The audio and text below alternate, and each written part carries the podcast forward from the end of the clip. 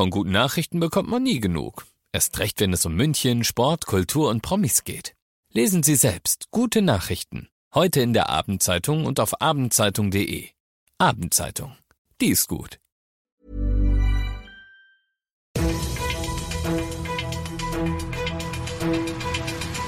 95 5 Charivari, das München Briefing, Münchens erster Nachrichtenpodcast.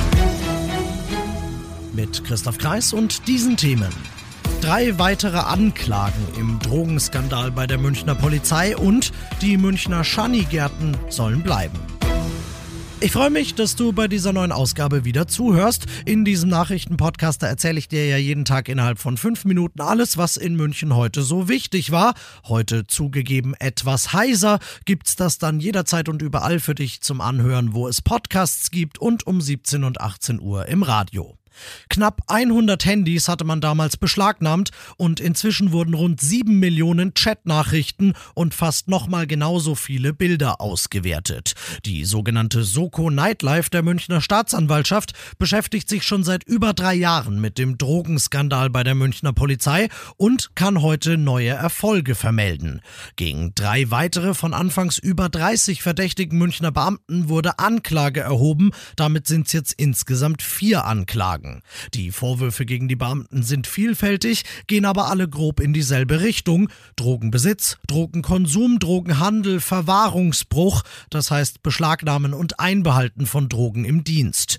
Die fraglichen vier Kandidaten sind alle vom Dienst suspendiert und es könnte außerdem noch eine Anzeige dazukommen, denn ein Verdächtiger, der einen Fluchtversuch gewagt hatte, der ist Montagabend geschnappt und in U-Haft gesteckt worden.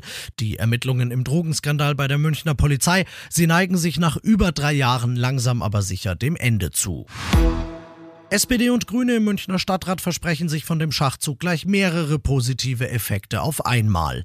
Die beiden Fraktionen wollen, dass die Schanigärten, die Stand heute Ende Oktober verschwinden müssten, bleiben dürfen. Und zwar bis Ende November. Ein Monat mehr, in dem die nach wie vor arg gebeutelte Münchner Gastro zusätzliche Schankflächen zum Geldverdienen zur Verfügung hätte. Das wäre der erste Effekt. Ein Monat mehr außerdem, in dem öffentlicher Raum den Münchner Menschen statt ihren Autos gehört. Das wäre der zweite Seite und einen Monat mehr, in dem wir unter den ökostrombetriebenen Heizpilzen, die gleichzeitig auch länger erlaubt bleiben sollen, draußen hocken bleiben können. Draußen, wo, das wird in dem Antrag betont, das Infektionsrisiko ungleich viel kleiner ist als in einer vollbesetzten, dampfigen Kneipe, denn Corona sei ja noch nicht vorbei. Jetzt ist der Kreisverwaltungsausschuss nächste Woche am Zug und muss über die Verlängerung entscheiden. Du bist mittendrin im München-Briefing und nach den München-Themen schauen wir, wie du es gewohnt bist, noch auf das Wichtigste, was in Deutschland und der Welt heute so los war. Die Würfel scheinen gefallen. Grüne und FDP haben intern die Sondierungen mit SPD und Union nochmal Revue passieren lassen und haben heute Mittag dann verkündet, ab morgen schon geht's los mit den Ampelverhandlungen. Beide haben die Tür für Gespräche mit der Union zwar noch einen Spalt breit offen gelassen, parallele Gespräche wird's aber nicht geben. Die Union kann also jetzt erstmal nur zugucken gucken, Charivari-Reporter Thomas Bremser. Der Ampelzug hat den Bahnhof verlassen, so kommentiert Peter Altmaier von der CDU den aktuellen Stand. Nur wenn dieser Zug noch entgleisen sollte, könnte die Union einspringen. CSU-Chef Söder glaubt daran aber nicht. Für ihn ist der Zug abgefahren. Er möchte auch kein Ersatzrad sein, wie er sagt.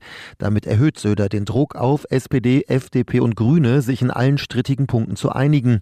Und auch wenn sich alle drei Parteien freundlich und optimistisch zeigen, der Machtpoker wird hart. Facebook pfeift auf alles, selbst auf das Wohl seiner User. Hauptsache, der Profit stimmt. Das hat eine Ex-Mitarbeiterin dem Konzern vorgeworfen, als sie im US-Kongress ausgesagt hat. Das will Facebook-Gründer Mark Zuckerberg nicht auf sie sitzen lassen. Er hat sich heute zu den Vorwürfen geäußert und das könnte wie ein Bumerang zurückkommen aus den USA. Charivari-Korrespondentin Tina Eck. Mark Zuckerberg erlebt eine schwarze Woche. Der massive Blackout, die Vorwürfe der ehemaligen Mitarbeiterin, die Aktie sackte in den Keller und der Facebook-Gründer ist in der Defensive. Zuckerberg verteidigt seinen Plan, eine Instagram-Version für 10- bis 12-Jährige zu starten. Junge Menschen nutzten Technologie, das dürfe man nicht ignorieren, meint Zuckerberg. Den Trend müsse man erfüllen. Die Whistleblowerin aber hatte Facebook vorgeworfen, vor allem junge Nutzer zu manipulieren und in Suchtverhalten zu treiben. Die Politik müsse einschreiten, hatte sie gefordert. you Und das noch zum Schluss. Die Polizei am Münchner Flughafen sucht den Besitzer eines herrenlosen Koffers, den sie schon Ende September gefunden hat und dessen Inhalt mehrere Millionen Euro wert ist, denn es waren 22 Kilo Koks. Äußerst reines, hochwertiges Koks noch dazu, sagen die Drogenfahnder. Wenn man das gestreckt hätte, dann hätte sich locker die dreifache Menge ergeben und das hätte fast für einen Abend im P1 dann gereicht. Ich bin Christoph Kreis. Ich hoffe sehr, dass das nicht dein Koffer war und wünsche dir einen schönen Feierabend. 95 5 Charivari, das München Briefing.